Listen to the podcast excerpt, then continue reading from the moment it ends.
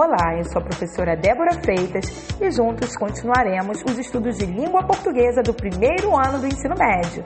Pois é, nós já chegamos na aula 5 do primeiro bimestre, Funções da Linguagem. Vem comigo!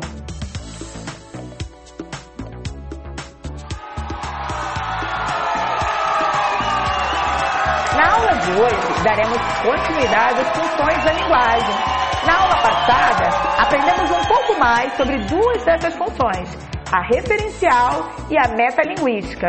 Vamos continuar aprendendo? Vamos lá! Função poética. Na função poética, o objetivo é chamar a atenção para a própria mensagem. Aliás, o seu nome dá uma pista, né, sobre onde nós empregamos a função poética, que é no texto que vai ser poesia. Além disso, nessa função, o emissor preocupa-se com maneira de como a mensagem vai ser transmitida, levando a um trabalho minucioso na hora da escolha dos signos e, quando necessário, fazendo uso de figuras de linguagem, como o pleonasmo e a polissemia. São manifestações ricas em rimas, em subjetividade. Apesar de muito comum nos textos literários, ela também pode se manifestar na propaganda, nas músicas, em quadros, ditados e provérbios.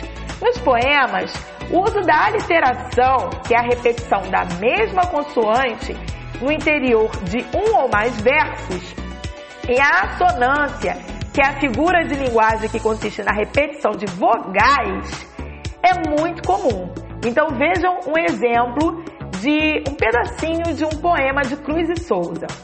Vozes veladas, veludosas vozes, volúpias dos violões, vozes veladas, vagam nos velhos vórtices velozes dos ventos, vivas vãs vulcanizadas. Então, aqui nesse pedacinho, nesse, nessa estrofe, nós temos a repetição de uma consoante. Qual é ela? Pois é, a letra V. E aí, eu acabo tendo um recurso de, da repetição da letra V várias vezes, que acaba me dando a ideia sonora do dedilhar do violão. Então, essa repetição da mesma consoante chama-se aliteração, tá? Vamos para a próxima. Função emotiva.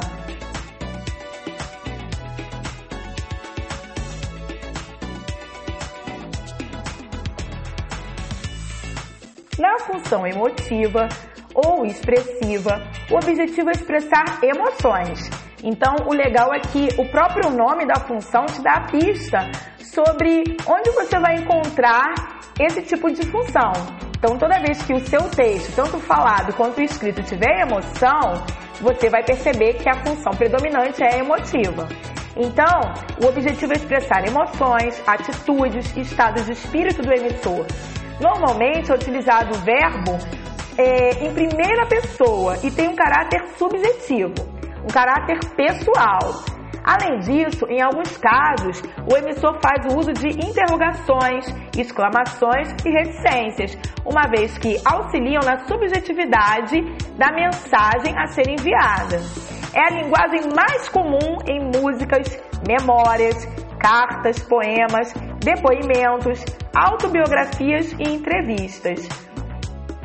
Para exemplificar, nós temos três frases. Fiquei bastante feliz ao saber a minha nota.